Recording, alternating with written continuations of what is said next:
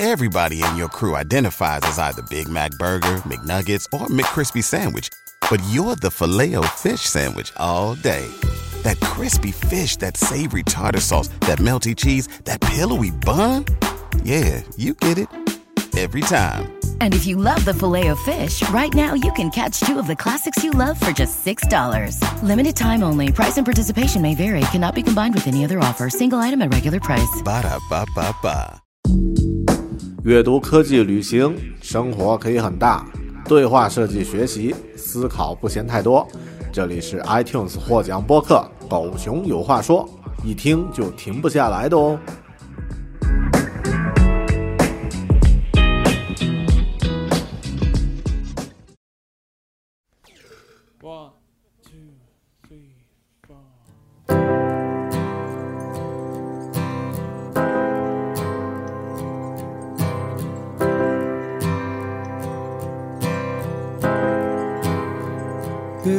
Kicked a hole in the sky so the heavens would cry over me?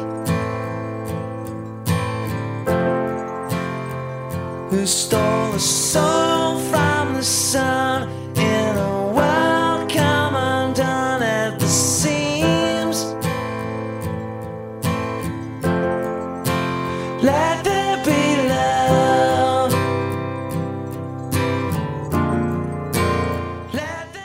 Hello，大家好，这里是独立知识型脱口秀《狗熊有话说》Bear Talk，我是主播大狗熊。雾霾的问题对我们来说呢，从陌生到熟悉，也就只是短短的几年时间。它就像是美剧里的僵尸，不但具备巨大的破坏力，还会让我们心怀恐惧。生活在雾霾之中，不但对于生理健康有着直接的影响，对于心理健康也是一种危害。雾霾究竟是什么鬼？雾霾的问题会被解决吗？更重要的问题是，我们可以做点什么来保护自己和家人不受雾霾的侵害呢？本期节目，我们来聊一聊身在雾霾环境中的基本生存指南。如果你生活的地方会时不时的看不到蓝天的话，那么这期节目，请不要错过。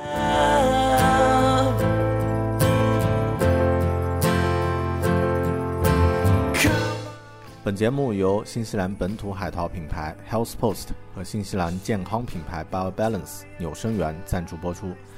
在十一月二十一日至十二月二十一日期间，狗熊有话说的听友可以以最多零售价百分之五十的优惠，购买原产自新西兰的抗雾霾保健品 BioBalance 草本清肺液。登录 Health Post 的网站 healthpost 点 co 点 nz，新用户先注册并填填写收货地址，可以用中文填写，搜索 Herbal Chest Care 就可以购买了。在支付时填写“狗熊有话说”的专用优惠码 B E A R 一啊，就是 Bear 一 B E A R 一就可以享受优惠。马上登录 Health Post 的网站，给自己或者家人购买几瓶清肺液吧。我们可能短期解决不了雾霾问题，但我们至少可以为自己和家人的健康做点什么。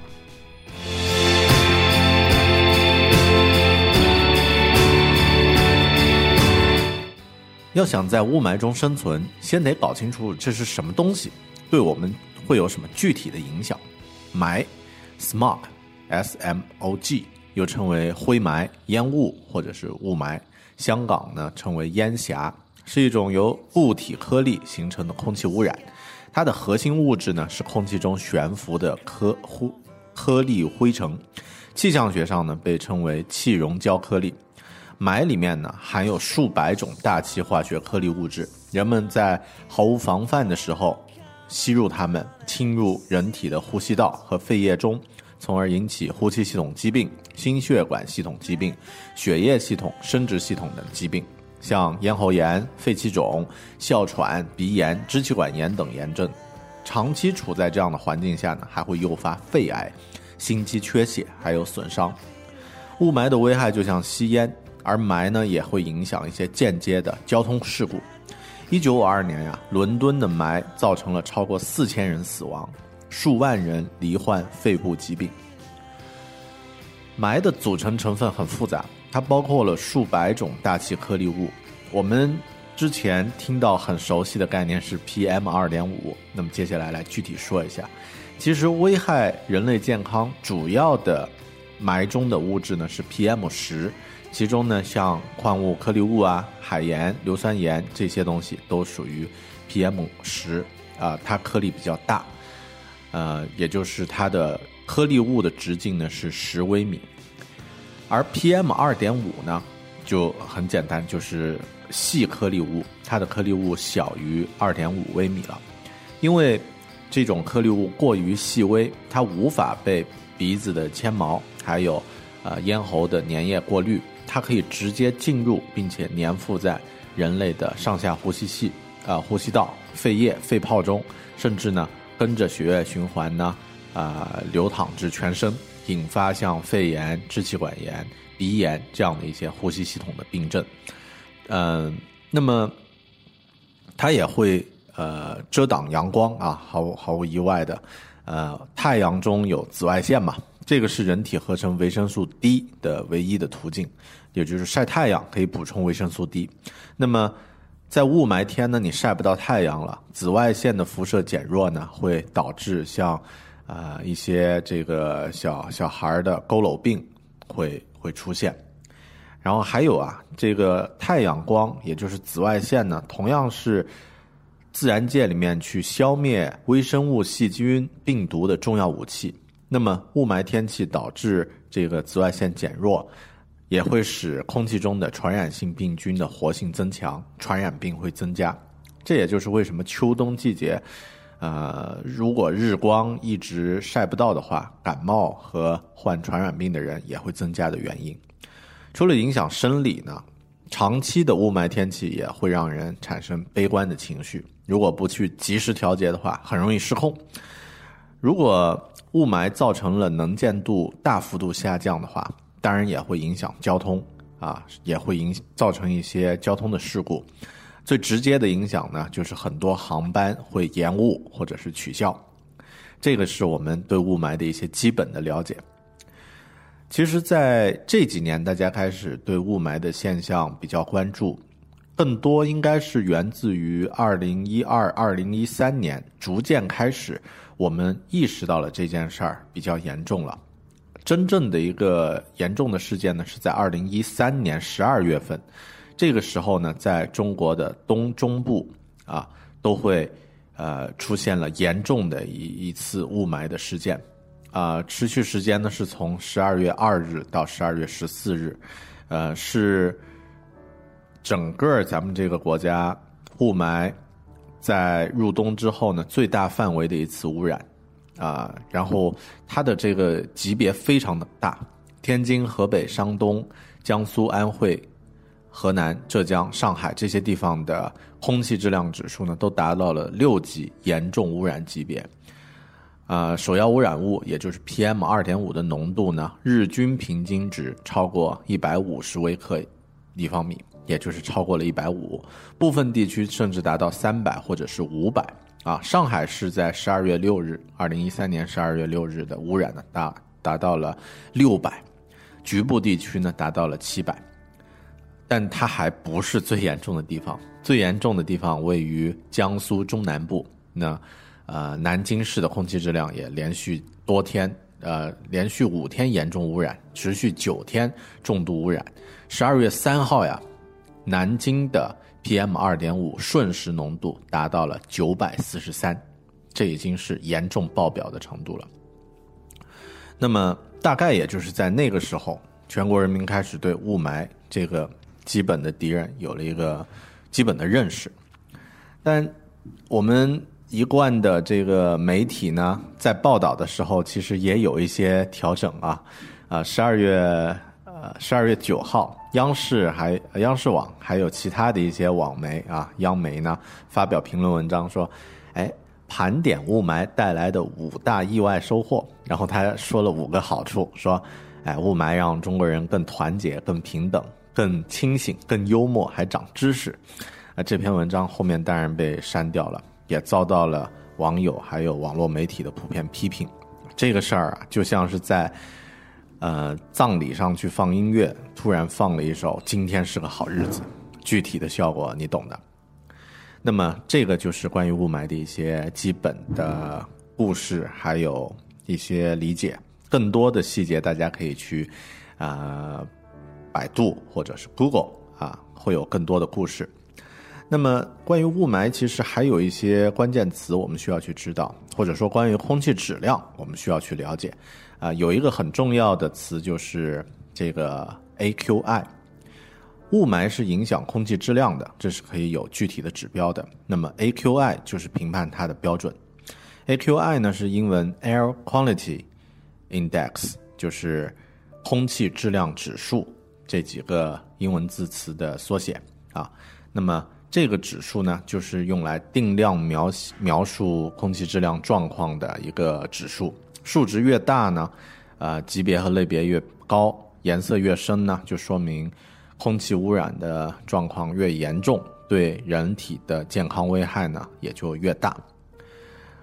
其中这个空气质量指数呢，呃，重要的污染物呢有两个，就是之前我们说过的 PM 二点五，还有 PM 十。嗯，这里要说明一下，就是这个 AQI 它的计算结果呢，很大程度上是取决于相应地区的这个空气质量分指数，还有对应污染物的浓度指数表。啊、最终的计算结果呢，需要参考相应的浓度指数表才有实际意义。那么有有哪些这个分污染物呢？具体的这个污染物呢，有呃二氧化硫 SO2，然后有二氧化氮啊 NO2，有 PM 十啊，就是颗粒小于十微米的颗粒物，还有一氧化碳啊 CO，还有臭氧 O 三。另外呢，还有最后我们最熟悉的 PM 二点五，呃，就是细颗粒物。然后 AQI 其实有很多不同的标准。我们之前其实大家可能听说过一个空气污染指数，叫 API，啊，那是咱们国内之前的一套标准。API 呢和 AQI 有很大的区别。AQI 的分级呢，它参考的标准是呃。这个环境空气质量标准是现行的这套标准，二零一二年颁布的。呃，评估的污染物呢，就是刚刚我们说的二氧化硫、二氧化碳、呃二氧化氮啊、PM 十、一氧化碳，还有臭氧和 PM 二点五，每小时发布一次。而 API 那个空气污染指数呢，它参考的标准是一九九六年的一个环境空气质量标准，那早就作废掉了。啊、评价的污染物呢只有三项啊。SO2，也就是二氧化硫；NO2，这个二氧化氮，还有 PM 十啊，大颗粒物，每天才发布一次。因此，AQI 采用的标准呢更严，污染物的指标更多，发布的频次呢也更高，评价的结果呢也更接近公众的真实感受。这也就是为什么以前大家会觉得呀，有时连马路对面都看不清了，但是看美国大使馆的。空气污染数字呢，却已经爆表了，但中国的标准好像还不太严重，原因就在这儿。现在呢，都统一为 AQI 的话呢，就比较科学和客观了。另外呢，AQI 其实不同国家有不同的标准。目前美国的、呃英国的，还有中国的，还包括像印度啊，各个国家都有。指数整整体来说，这些指标呢，看起来基本都差不多，但相对来说，英国和美国的 AQI 指数在低数值区域的限制标准呢，要比中国指标严一些，也就是说，他们的阈值要低一些。这样的原因也很简单，因为目前英美国家的空气比我们的要好得多，他们的日常空气质量呢，基本都在绿色区域，所以对于这个区域的指标要求呢更严格一些。而我们国内的很多地方，平常的空气可能是在黄色甚至橙色区域了，到了这个区域啊，各个国家的指标基本上没有太大的差别了。绿色呢是五十以内是这样的一个颜色啊，就是 AQI 指数；黄色呢是在五十一到一百，橙色的范围呢是一百零一到一百五，红色一百五十一到两百。到了紫色就是两百零一到三百，而到了深红色就是三百以上了。那个时候就已经算是爆表了，越往后呢，当然就越不健康。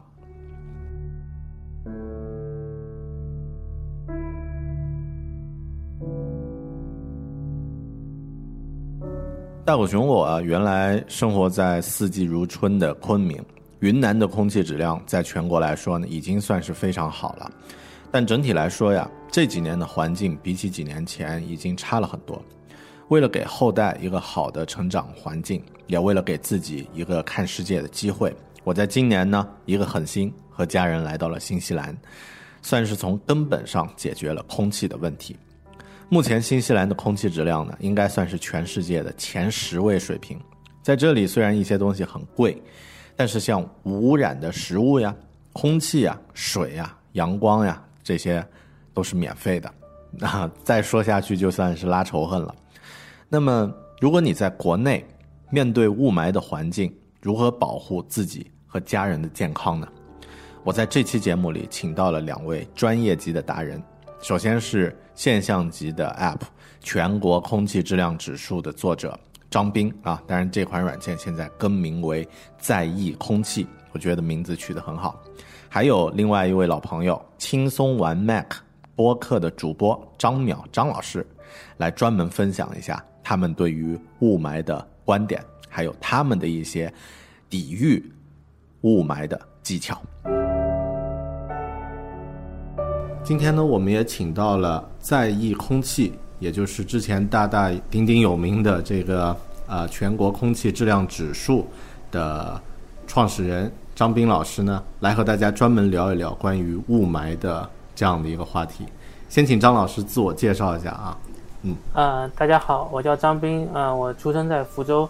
然后是在北大读了呃北大数学读了本科和研究生，毕业以后到百度，呃做后台服务器的研发，然后二零一一年下半年就是从百度离职，跟同事王军就创建了一个小团队做 App 的开发，那那个全国空气质量指数就是我们的第一个作品。呃，一直从二零一一年下半年维护到现在，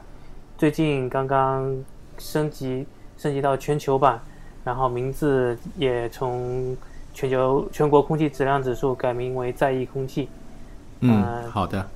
对，这个大概就是我的自我介对。这个应该大家都非常的熟悉这个前身的这个软件啊，就全国空气质量指数。我记得那个时候应该是在二零一一年嗯年末的时候，好像有很多大 V 啊、潘石屹、姚晨、呃经常会转发这个，哎呀，空气质量怎么怎么样。很多人一开始会有那个比较，就很很多不一不一样的观点吧。有的人会觉得啊，你这个太矫情，富人太矫情，呃，老是去去讲这个空气不是好好的吗？但慢慢的，大家就开始在意这件事儿了。那关于这个全国空气质量指数这个 app，那包括现在呃张老师在做的这个在意空气这个全新的这个 app 呢，这个后面我们会专门呃来展开来聊。我我想先从这个起心发念这个最初呀来问一下，就是张斌你在做这个呃全国空气质量指数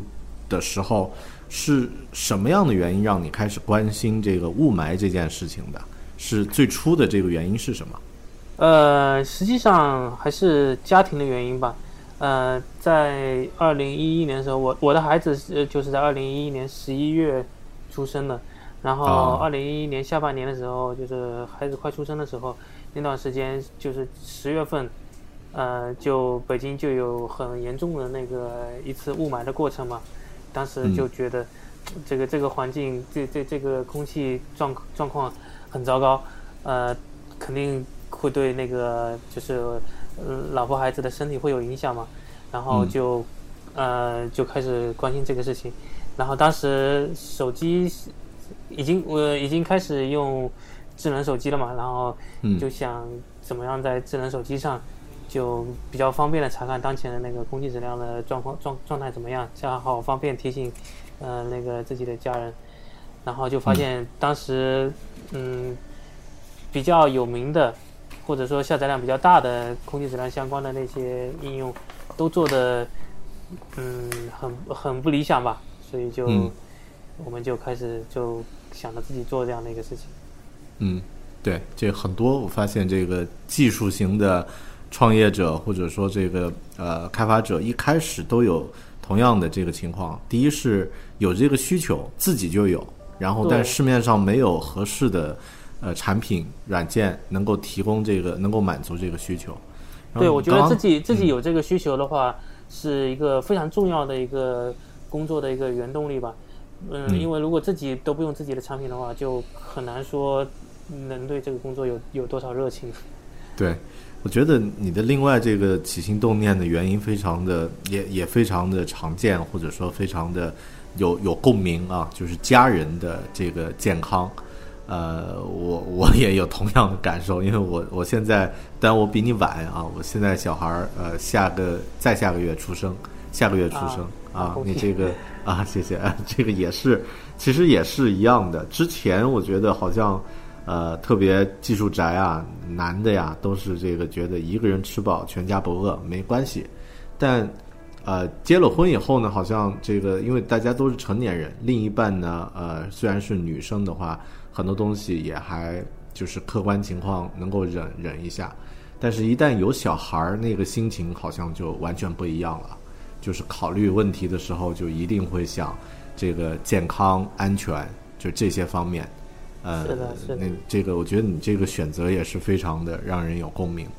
呃，那后面呃，就是你在开始做这个全国空气质量指数的同时，一定也了解了很多关于雾霾的这个知识，或者说这个呃相关的一些一些一些呃一些内容吧，一些呃就是知识和文章什么的。你你这个有有一个学习的过程吗？呃，其实说老实话，我对就是雾霾本身，然后环境啊这这方面的了解，并不会比大多数人多多少。其实也都是看呃媒体上的一些相关的报道啊，这这这这这些。因为我本身也不是学环境的，我本身是学数学跟计算机比比较相关的，所以嗯对环这环境话题本身并没有特别感兴趣。但是呢，我可能我会比较注意，就是呃，因为做这个 app 嘛，会比较注意就是各种数据源，呃，各种嗯数据的、呃官方的那个发布的渠道有没有更新，哪里是不是又新出了一个新的那个数据发布点等等的，这主要是会比较关注这个。二零一一年年末的那个时间，呃，比较可靠的数据发布源只有一个，就是那个美食馆的那个 Twitter。嗯嗯后来是到了二零二一二年开始，慢慢的就国家还有各省市的环保局就开始就发布各地的那个空气质量的数据，也就是从那个时候我们就慢慢跟进，逐渐的就把全国的数据都加上了，嗯嗯嗯差不多就这样。嗯，对，主要从这个自己擅长这个领域啊，数据还有这个呃，就是这个数据的来源这一块儿来来做一些做一些嗯，就是做一些研究。呃，你觉得自己在这个过程中啊，就是从一一年到现在五年的这个时间，呃，也积累了一些具体的方法啊，就是你自己是如何防治这个雾霾，或者说这个如何去保护自己的家人的，有没有什么具体的技巧和措施呢？能呃推荐一下给大家吗？其实我的做法是比较简单粗暴了，大家一听就就就知道了。就是自从做做了这个应用，然后开始关注这个雾霾话题，就发现北京基本上，呃，冬天肯定是最严重的时候嘛。呃，嗯雾霾基本上就是两一两周、两三周就会有一次比较严重的雾霾过程，一直到今年都还是这样。然后即使是春天、夏天，也会偶尔会有空气质量比较差的时候。然后那个我孩子出生以后，就是曾经得过一次肺炎嘛，然后、哦，嗯，不知道是不是跟空气质量相关，但是去医院检查的时候，呃，医生就说了嘛，这这种现象肯定是跟空空气质量肯定是有一定的原因。然后、自自从那个时候，呃，就已经下了念头，就想离开北京这个地方，所以那个最终就是在二零一四年的时候，就我们就全家就搬离了北京，就搬离了生了生活了十几年的北京，然后嗯就搬到了深圳来。所以防治雾霾，我的方法就是一走了之，离离开北京。直接 跑掉啊！对 但你这个也是最彻底的、最有效的、最最没有这个呃，就是什么副作用的啊、一刀切的这个方式。对，但是这个不是不啊是所有人都能学得来的。对对，它毕竟有一些硬性条件的限制，上班呀是什么的。对，成本极高的一种解决方案。嗯如果嗯不能像我这样一走了之的话，那采用这防治雾霾的方法，其实也就是那些，就是啊、戴口罩啊，然后开启净化器啊，然后雾霾严重的时候关窗等嗯等，其实没有什么特别好的方法。嗯，哎，说到这里的话，我刚好讲到这个话题，也挺感兴趣的。你在这个离开北京这个选择，从起心动念到实际执行到最终成功，这个过程，呃，能给大家简单讲一讲吗？比如说，呃，碰到有没有什么特别大的困难？然后呢，细节中印象深刻的一些东西有没有？呃，一些故事能够介绍一下呢？呃，其实搬到深圳这件事情最难的其实就是工作，工作这嗯工作这件事，因为那个时候那个小孩还没有开始上幼儿园嘛，所以小孩的那个嗯、呃上学这个问题不是最严重的，工作是最重要的。而我和王军是这个这个这个小团队，嗯、本来就是一个嗯比较自由，比较怎么说像一个呃远程协作，即使两个人都在北京，也不是天天见面的这样这样的一个协作模式。所以说两个人在两地，我们的工作上不会有太大的麻烦，只要能、能那个磨合好、协调好，就就工作还是不会有影响的。然后最大的困难就是就是我妻子妻子她的那个工作的解决，因为她是在金融行业嘛，所以她找到工作相对来说没有用太久，只要她一旦嗯一当她的那个工作一一解决，我们就就就搬过来了。所以说中间的过程并没有遇到特别特别的大的困难嘛，但是搬家从北京搬到深圳，一大堆的东西运过来，还有还有汽车，把汽车从北京运过来，然后从在深圳这边重新上牌等等，这些琐碎的事情很多，很麻烦。嗯嗯，对对。但我觉得这个呃，主要是一个意愿啊，就是有这样的一个意愿，特别你们呃两口子都有这样的一个意愿的话，对对对那其这个实就就齐心齐心协力了。嗯对，这个主要就是家庭一定要有一个协商好，要有一个统一的想法，统一的一个一个目标，这样才嗯能实施这么一个、一个巨大的一个工作。对，跟你跟你这个呃工作本身比较灵活自由有关系，还有我觉得呃跟应该是你也先有，就是男性先有这样的一个观念，就觉得我可以离开北京，离开这个呃事业的这个呃比这个热点区域啊，去到一个相对陌生的或者新的一个地方。呃，其实对对母亲来说，可能这个选择要容易一些，因为为了孩子嘛，可能会会这样去想。但男性一般 会会觉得，哎呀，会会考虑这个事业呀什么的。我觉得这这方面，我得替我们这个搞技术的这个 这个所有搞技术的人说一句，就是这方面搞技术的人有一定优势，就是会会呃会优先考虑这个家庭，或者说呃会比较灵活自由一些。相反呢，像这个其他的一些看似很热的一些行业啊，我们就不搞这个歧视，就不点名说，但它会受这个地域限制比较比较严一些啊，比较比较，对，这个咱们就不展开了。呃，具体方法，呃，就是你到了深圳，有感觉到这个空气，呃，还需要在某些时候来做一些防护雾霾的这样的一些措施吗？呃，到深圳以后就基本上没我我我还是会关注，毕竟自己在做这个软件，还是会关注那个深圳的空气质量。基本上深圳超过 AQI 超过一百的时候都是极少极少的，嗯所以基本上不用关注，每天都可以适合户外活动啊、跑步啊什么的。像深圳的那个本身的气温也是比较适合在外面活动的，嗯所以，对，这个就明显就比北京好很多。但是也有偶尔也有例外的情况，比如说像那个一四年年底的时候，还有嗯。像最近几天，尤其是现在，嗯。那个深圳的那个 AQI 上到了一百一百五十几，哦。就是我我看了一下地图，是整个华华南、华中到华南的这一一大块区域，全都是一个红色、深红色的嗯一个这样的一个状态。大面积沦陷。对，大面积的一个这个一个严重的一个雾霾过程，嗯那个嗯笼罩了大半个中国，嗯，这个就没办法了。对。哎，说到这里，我我想再更进一步的问一下，你有考虑过就直接出国吗？就是为了小朋友的这个健康呀，自己的发展，就是直接呃直接离开，有有没有想过这个问题？呃，实际上是有的，也在嗯筹划当中，可能近期最近就会就会到另外一个国家开始定居吧。哦哦，好的，那这这个我以后以后等我对等我那个安顿好以后再跟大家说吧。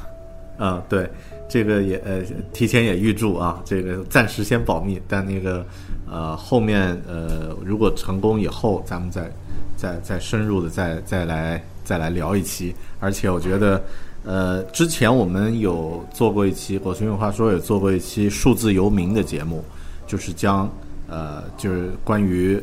呃，大家可以在不同的地方选择这个不同的呃地理位置，但在做同样的事情，用现在网络的这个呃工具呢，模糊这个空间和时间的限制。其实很多人都很向往这样的一个工作，呃，这样的一个工作状态，但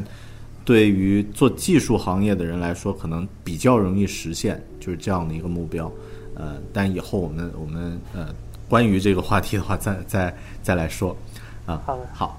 然然后这个我想问一个呃，就是听起来可能有点大的这个问题，就是你觉得咱们这个雾霾这个问题最终能解决吗？就是最终它会在一个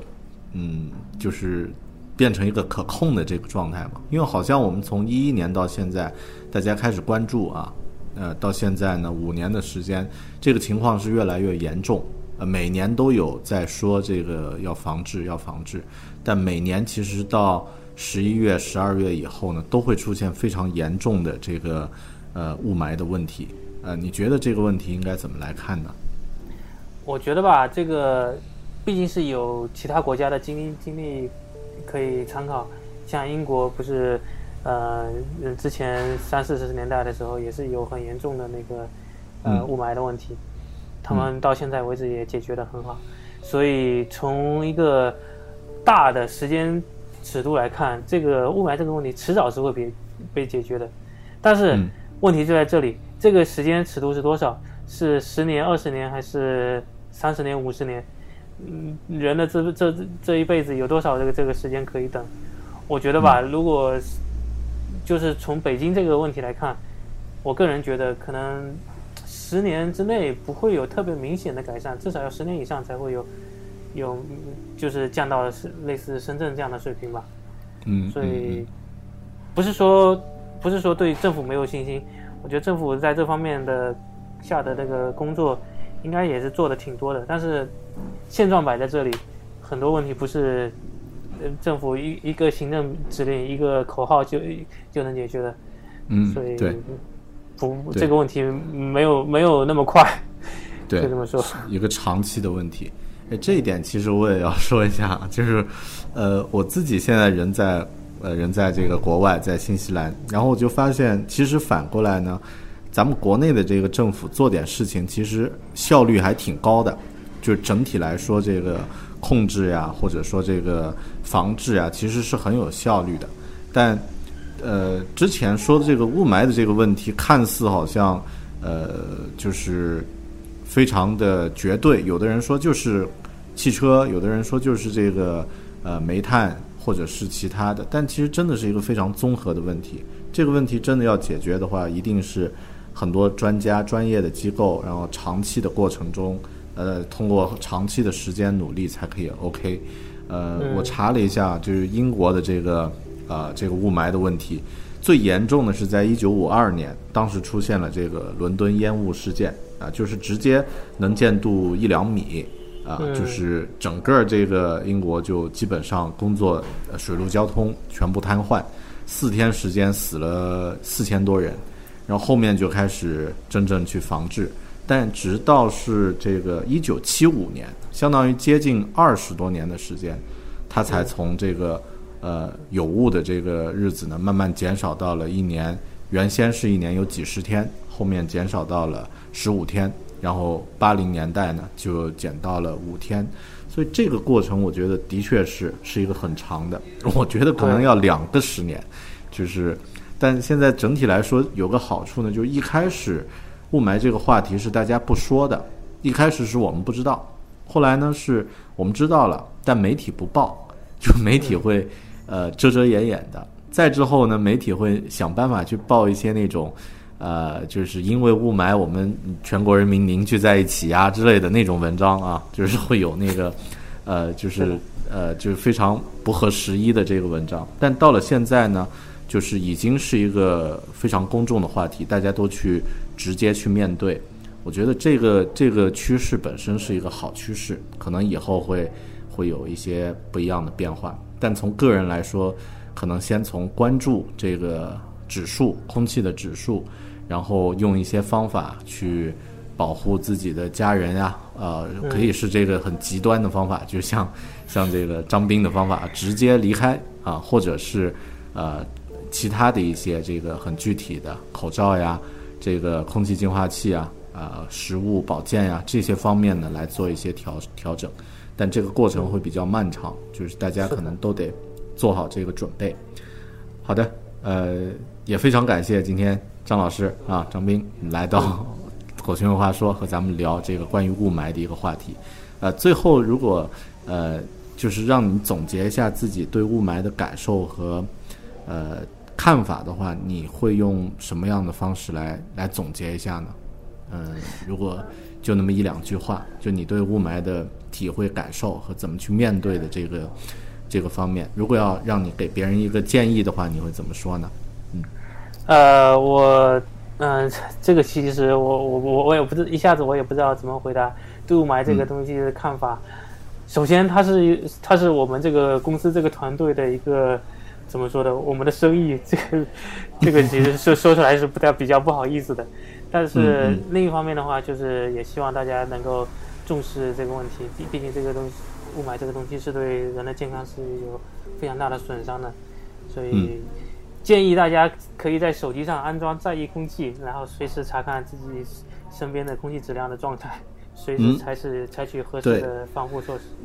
好，这个这个这个是一定要说明的啊，就是在意空气这个应用呢，也是我自己现在在用的一个呃，从之前的全国空气质量指数到现在这个在意空气，呃，应该算是这个领域里面最专业的一个应用啊。但是稍后呢，我们会详细再来聊关于这个应用的故事啊。那么大家，我觉得如果想要去正确的去知道怎么去面对雾霾这样的一个很强大的一个一个健康的对对手、健康的一个敌人的话呢，首先需要去了解它，就是需要去不管是看一些关于它的知识的文章，或者是每天去关注这个空气的指数。那么你先要了解它，才会知道它对你会造成什么样的危害，然后才会有办法，或者说有有一定的信心去去面对它。嗯，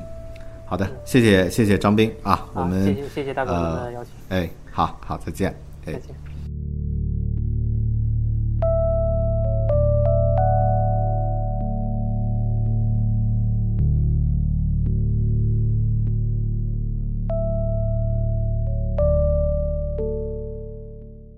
刚刚我们收听的是张斌的呃一些具体的观点和他的技巧。接下来我们来听一下轻松玩 Mac 播客的主播张淼张老师带来的他的一些抗雾霾的利器。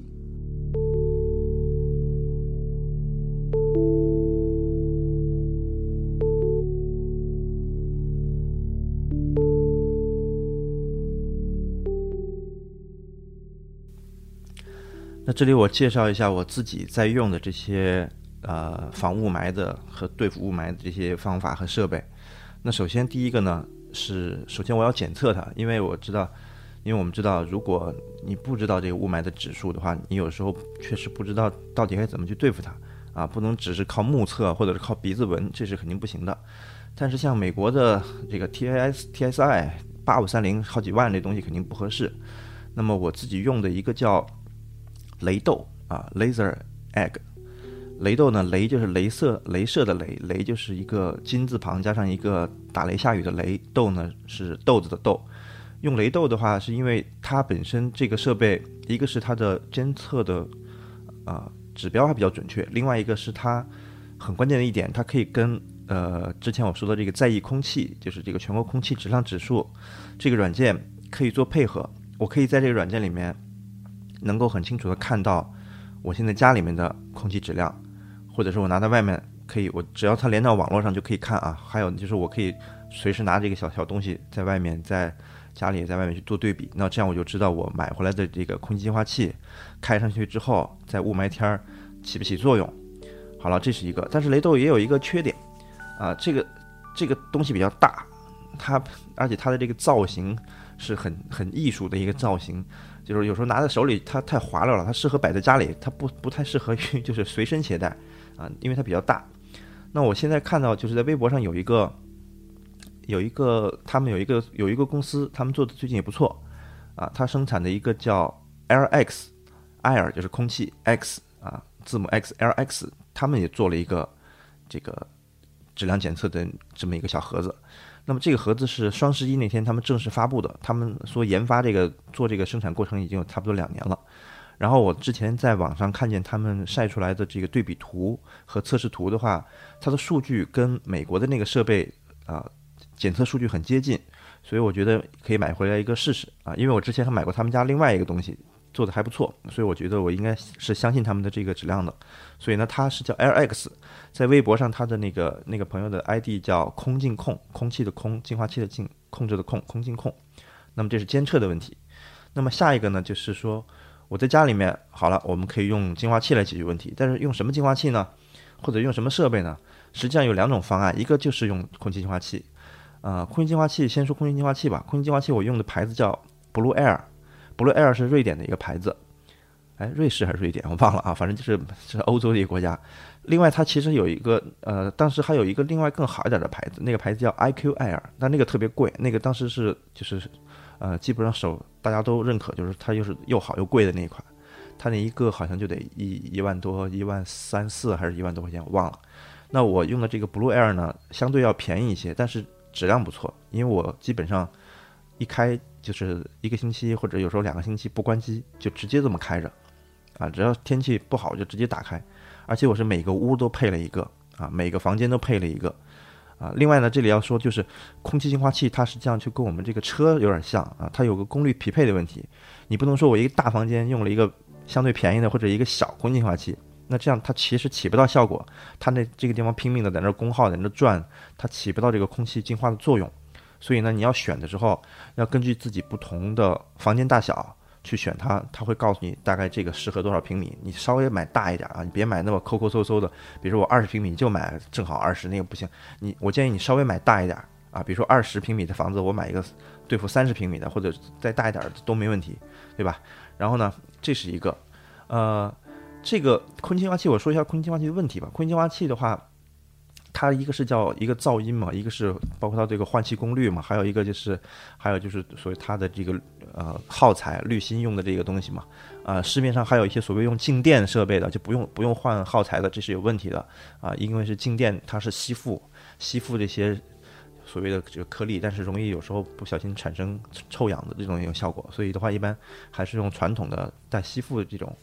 啊、比较好。那么另外，呃，空气净化器的问题是说，如果我把房间的窗户都关上，只开着它，你会发现，特别在冬天或者是气候不好的时候，时间长了，会觉得家里比较闷啊，因为它没有它没有跟室外的空气做交换，它就像我们车里面开内循环，所以就是这样一个问题。那其实另外一个方案就是说，做新风系统，就像我们很多这个大厦做中央空调新风系统，它把外面的空气不断的换进来，然后同时再去做过滤。但是新风系统的话有一个问题，就是你必须在装修的时候就考虑它，而且可能装修的时候做完之后，我看见别人做的，就是一个是价钱也不便宜，还有另外做新风系统的话，呃，你得整体去设计你整个家里面的这个情况，啊，它的造价会比较高。我看见过原来有的聊博客的 Leo，他买过一个，他用过一个松下的，反正挺贵的。还有一个就是它的耗材也不便宜啊，新风系统的耗材，因为它是直接就面对这个室外的肮脏的空气换进来，效能倒是高了，但它那个换耗材比家里面这个室内用的话要消耗的更快。呃，另外现在有一个，另外有一个新产品，因为我那个都是三四年前买的了，因为我看有一个新产品叫大概出来也差不多有一年多，有一个叫空气宝的一个一个设备，空气，然后宝呢是堡垒的堡，空气宝的话它是介于空气净化器和新风系统之间的那么一个设备。它的体积也挺大的，其实它相当于是有点像立式空调，但是有半个那么大。然后呢，它是在它也需要上门安装啊，所以它不像空气净化器买回来自己能用，它是需要厂家上门安装。然后他们会在家里的墙上或者是玻璃上、窗户上找一合适的位置，给你去开一个洞啊，然后呢把这个空气宝的设备和这个洞接到一块儿伸到外面去。所以呢，它其实兼顾了就是你在。装修不方便的时候呢，或者是没有装修的时候，又想用新鲜空气的话，你可以考虑这个，啊，空气宝也不便宜，空气宝的话差不多也得，好像得一万块钱左右。那么，但是，呃，我看过用过的人说这很管用啊。还有另外，我看就是 LX 他们家最近也准备出一款空镜，啊，在室内据说效果也不错，而且价格比较便宜。啊，那说到说到 LX 呢，那其实就换到另外一个话题了。我刚才是把家里面的设备介绍了一下。啊，下一个是该说汽车了啊？为什么呢？因为 Airx 我最早认识他们就是从车开始，他们是做汽车的空调滤芯儿的，一开始啊，因为我们我看见有人在车里面装空气净化器，其实这个是可以用，但是不够好，你知道吗？因为呃，汽车一个是本身是密闭空间，还有一个车里面的这个空间其实也不算小，但是很多车里面的空气净化器的体积和功率都很小。在里面有时候我们可能开了半个小时车了，它这个空气才能慢慢的净化下来啊，这个是很效能很低，所以呢，与其花这个钱，不如直接去装空好的汽车的专门过滤的空调滤芯，它的作用是干嘛呢？它就直接像像空气这个像前面我说的这个新风一样的，在直接进来的时候就把空气给你过滤掉了。那么比较好的空调滤芯我用过两个，一个是 LX 的他们家的，它是根据不同车型来做的。还有另外一家叫易可滤，易可滤比 LX 还要早，还要早。易可滤的易是容易的易，可以的可，滤芯儿的滤，啊，但是呢，这个易可滤它从来不在网上做介绍，所以知道的人很少。但是这个易可滤的比这个 LX 的稍微贵一点，易可滤好像大大概是我忘了是多少，三四百块钱一个滤芯儿，然后 LX 大概好像是两百多左右吧，这么一个一个水平，啊，但是呢，装上这个之后，我同样在这个。开着车在外面大雾霾天儿四百度的时候测过，我把窗户先打开，然后，然后我的这个检测仪器两边室内室外就窗户外面和里面都一样了，然后关上窗户，发动车，然后基本上跑了三分钟，它的这个它这个数据马上能降到差不多十位到个位，就这么就就这么神奇，就开到大风，然后 OK 都循环了之后，你把个风再开小正常就可以了，然后的话呢，而且是。它装上这个之后的话，可以避免像车的有时候开的内循环也是不通风、很憋气这么一个情况。它甚至可以把外循环打开啊，一般也是差不多呃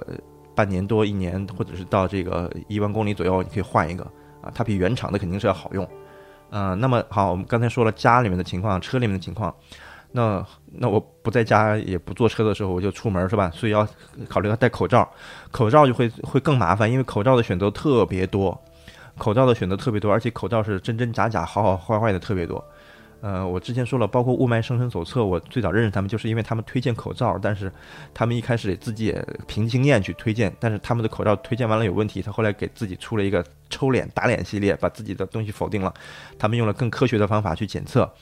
呃，就发现有很多口罩是不合适的。所以这里面我什么不合适我就不讲了，我就告诉你什么合适的，你要觉得合适你就去买就完了。啊，我用的两款吧，一个是先说大人的。我用的这个是叫重松，重量的重，啊，松紧的松，重松，这是一个牌子，是日本的一个牌子。然后它的型号是我用的那个型号叫 DD 呃幺幺 V，DD 幺幺 V，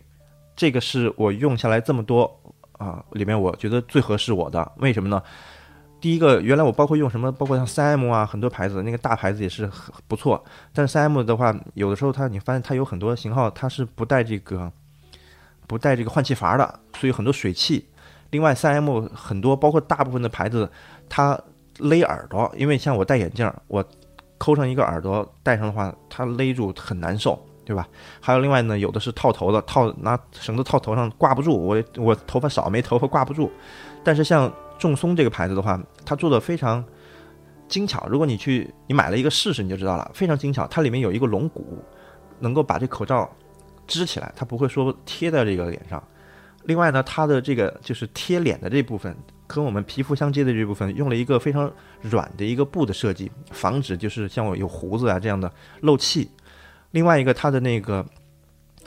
配件挂绳特别科学，它是用了一个小钩子。轻轻的一个塑料的后背一勾就勾上了啊，比任何我之前戴过的都要舒服，所以这是当时他们测下来是效果最好的。当然价钱的话也也也比其他的要贵一些啊，差不多一个在国内平均的话是在三十块钱左右，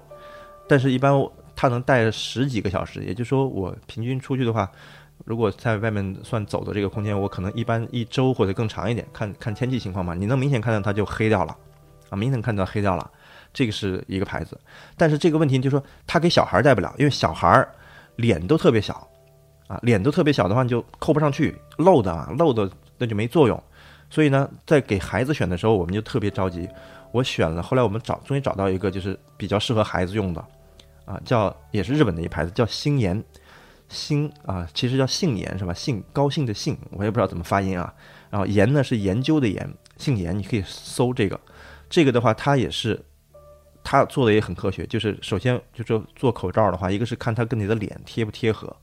啊，这个牌子给小孩的脸就很贴合，它里一个小小小碗一样的给你扣上去，然后有一个很柔软的一个部分跟我们的面部做接触，然后它的松紧也很调也很容易调节，所以小朋友戴都没问题。它它适合于五到十二岁的小孩去戴这么一个口罩啊，因为小孩口罩是最难选最难选的。啊，大人的我稍微便宜点、贵点我都能忍了，小孩的我之前用了很多，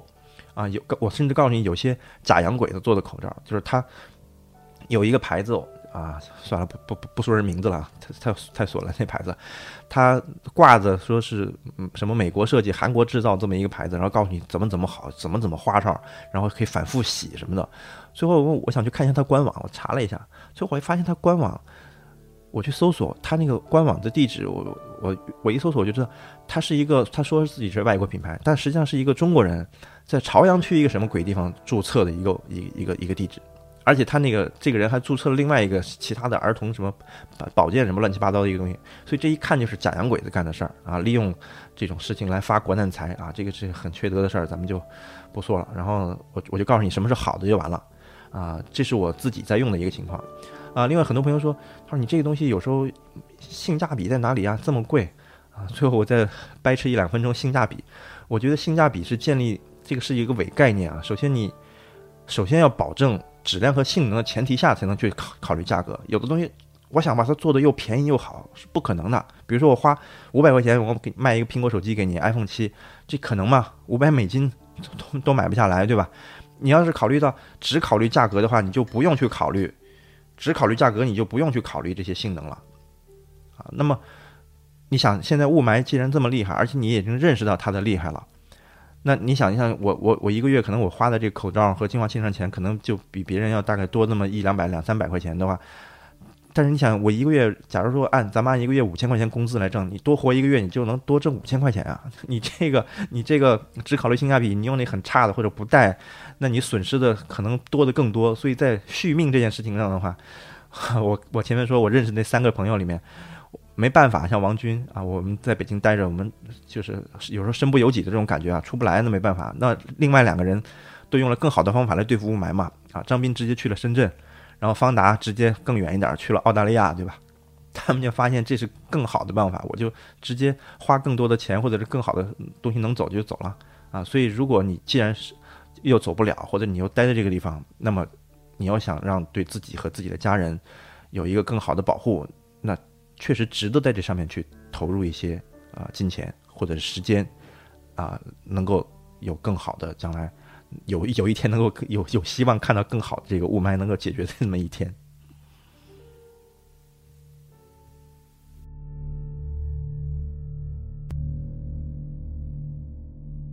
其实，对于雾霾，有一个所有人都会关心的问题，那就是雾霾的问题最终会被解决吗？我们在之前看过一些网上的贴图啊，有一些领导在很多年前呢，就在报纸上表态说啊，不把空气污染带入二十一世纪，或者呢是什么三年内还给大家一个蓝蓝的天啊。结果呢，我们知道了，没有蓝天，只有笑话啊。这也让很多人觉得非常悲观。大家会觉得，哎呀，可能雾霾的问题在我们这代人的时间里都解决不了了。那么，我们不妨来看一看伦敦当年面对更加严重的空气污染问题的时候，他们是如何面对的。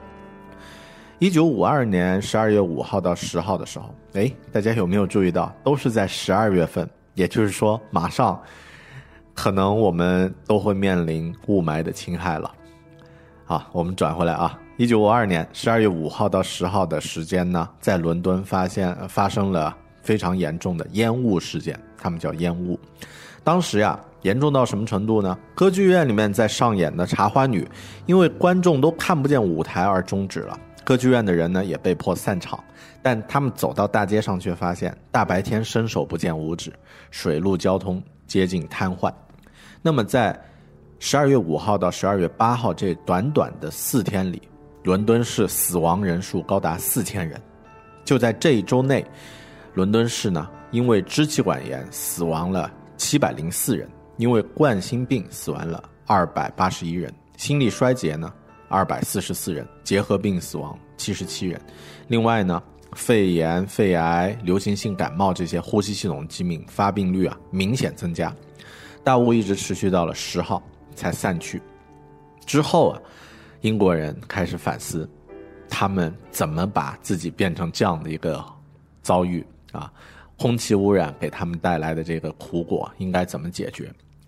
但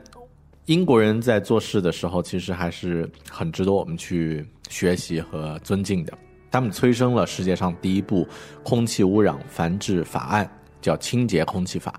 法律呢规定，在伦敦城区内的所有电厂都必须关闭。当时的电厂都是煤炭嘛，所以这种巨大的污染就要减掉，只能在大伦敦区去重建，也就是搬远一点。要求呢，工业企业呢要建造高大的烟囱，加强疏散大气污染物，还要求呢，呃，像这个居民的城市居民的炉灶都要改造啊，要减少煤炭的用量，逐步呢来实现这个居民生活天然气化，包括在冬季都是采用了集中供暖。等等各种各样的方式，呃，都在这个清洁空气法这个法案的要求下呢，逐步去执行。到了一九六八年的时候呢，英国又慢慢的出台了一系列的空气污染的防防控法案。这些法案呢，根据呃各种废气排案呃排放呢，进行了严格的束束缚，并且呢，明确了很多处罚的这个措施。因为有具体的法律呢。烟尘和颗粒物的减少呢，得到了有效的控制。到了一九七五年，伦敦的雾日，也就是有雾霾的日子呢，已经由每年的几十天减少到了每年只有十五天。到了一九八零年呢，进一步降到每年只会有五天的时间了。去过英国旅行的朋友，应该都会对那里美丽的乡村景色有着深刻的印象。不仅在那里有很好的植物。环境和空气，你在一些郊郊外的地方，甚至可以看到像兔子、像鹿啊这样的一些野生动物出没，更不用说各类鸟类了。你能想象在之前，他们也曾经历过伸手不见五指的雾霾的困扰吗？这也给了我们信心。我认为雾霾的问题最终是可以被解决的，但这有个时间问题。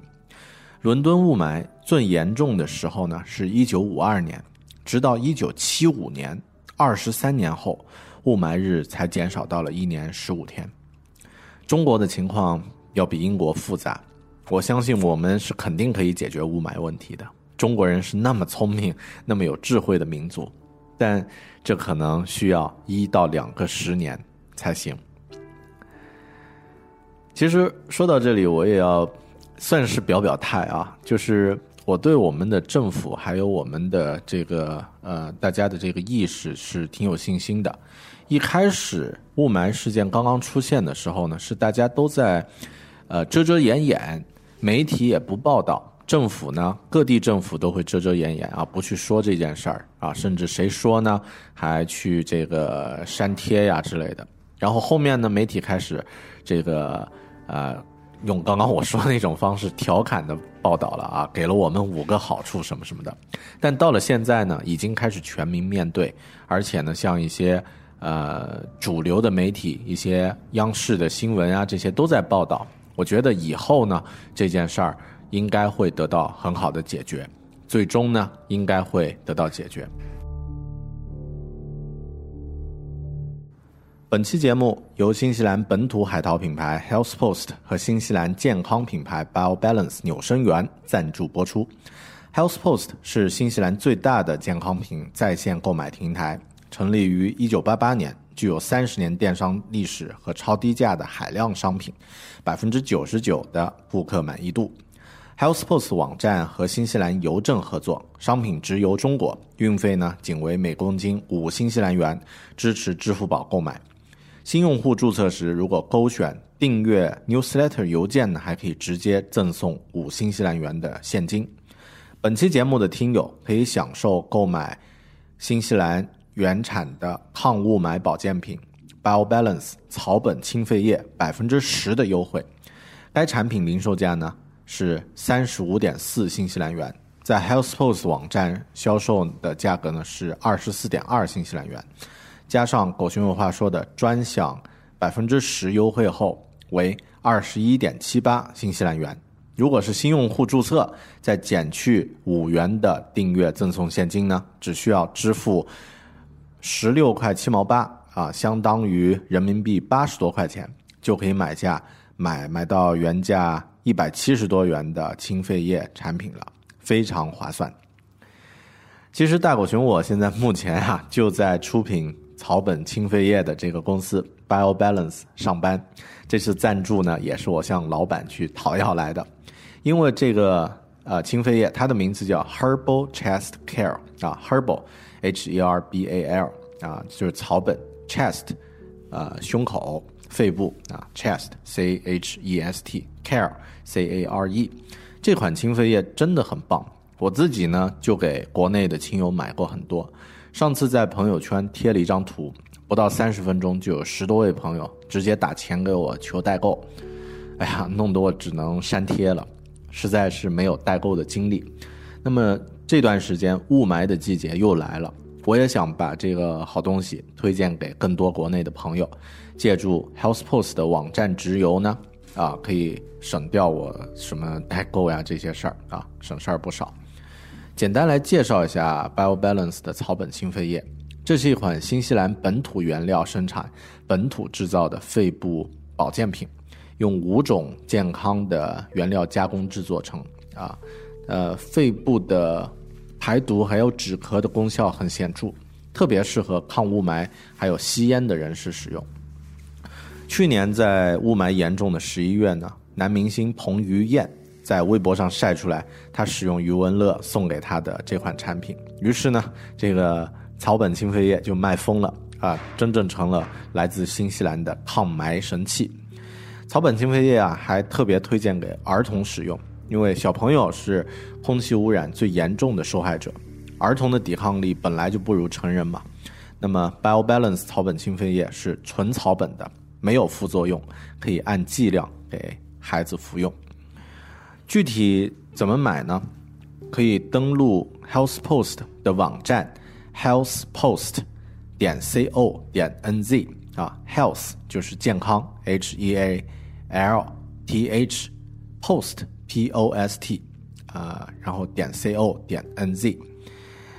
新用户呢，先注册，然后填写收货地址，可以直接用中文来填写啊。之后呢，搜索 Herbal Chest Care。这三个英文单词就可以找到这款产品，直接购买了。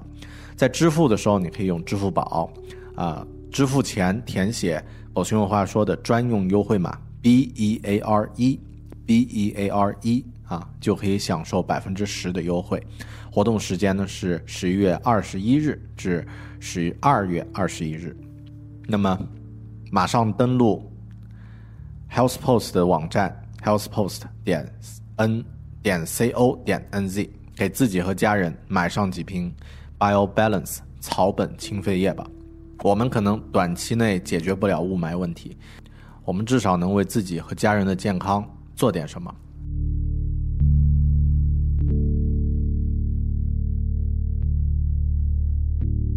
我觉得雾霾的问题呢，其实可以有四种解决的方法。第一种呢是通过经济的方式来解决，也就是说，可以通过惩罚，就像刚刚英国的那个例子。在现在呀，欧盟也要求它的成员国，空气不达标的天数一年不能超过三十五天，不然的话就会面临四点五亿美元的巨额罚款。那么，通过金钱的惩罚呢，可能会是一种很有效的方法。这是我们现现在国内是可以用的。第二种方式呢，是通过科技力量解决。那么，在英国使用了钙基粘合剂这种新兴的材料来测试治理空气的污染。这种粘合剂呢，有点类似胶水，它可以吸附空气中的尘埃。啊，在英国的伦敦。使用了这种粘合剂之后，监测结果发现呀，使用了这个粘合剂的区域威力呢下降了百分之十四。那么人类是非常聪明、有智慧的生物啊，那可能会有科技上的一些突破，来彻底解决雾霾或者是其他的一些环境带来的问题。那么特别中国人也是很有智慧的民族，我们应该会能够想到如何通过科技的方式来解决这个问题。以上两点，不管是经济还是科技，其实最终都是通过每个人的意愿。也就是说，如果每个人都有了这样的意识，不管你是建筑工人，还是家庭主妇，或者是制定法案的官员，或者是媒体的报道者，你都有这样的一个意识的话，自己的生活去在意，然后在自己的工作中也会努力去宣传，或者是用自己的某种方式来改善。我们的这个环境做出一点点努力的话呢，那么实际上每个人都有这样的意识，最终这个问题会得到大家的共鸣，最终这个问题可能就会被解决。就像我们的两位嘉宾张斌，他通过自己的在意空气这个应用呢，让全国数百万人甚至更多的人都来关注空气的质量。只要你关注并意识到了这一点。那么，可能就会影响到更多的人，让大家都有这样的意识。张斌他们用自己的努力呢，让这个世界变得更好。张淼借助各种各样的这个设备，让自己和家人的生活呢得到一定的健康保证。虽然他不能像这个张斌直接选择搬离到深圳啊，目前 还是还还有一些这个。时间上各方面的这个障碍，我们很多收听节目的朋友呢，也面临同样的问题。你不可能彻底的离开自己目前正在生活的环境，但第一呢，至少你可以学习一些知识，让自己得到充分的啊准备。其次呢，为自己的家人和朋友的健康呢做一些事情啊，呃，那个通过一些工具，通过一些设备来做一些事情。还有呢，就是让更多的人，你身边的人知道这个雾霾的影响和危害。那大狗熊做这期节目，其实也是出于这样的一个考虑啊。那么可以，我们自己能够做点什么？那么通过这三三种方式，经济的方式、科技的方式和每个人的意愿，最终我想我是很有信心的，这个问题会得到解决。退一万步说，如果三个方面都没有做到，很悲观的话，最终这个问题也会被解决，会被谁呢？会被大自然来解决。别忘了，人只是生活在大自然中的一种生物而已。我们不能太狂妄。当你觉得自己可以突破底线的时候，大自然会让你彻底没有任何机会，它会直接抹除我们这种生物，从头再来而已。而这样的事情在历史上。其实已经发生过，所以最终这个问题应该会得到解决。那么，希望它是在我们人的手上，或者是在我们呃短暂的一段时间内，五到十年的时间内就能够得到解决的。感谢你收听这一期《狗熊有话说》，我们下期节目再见，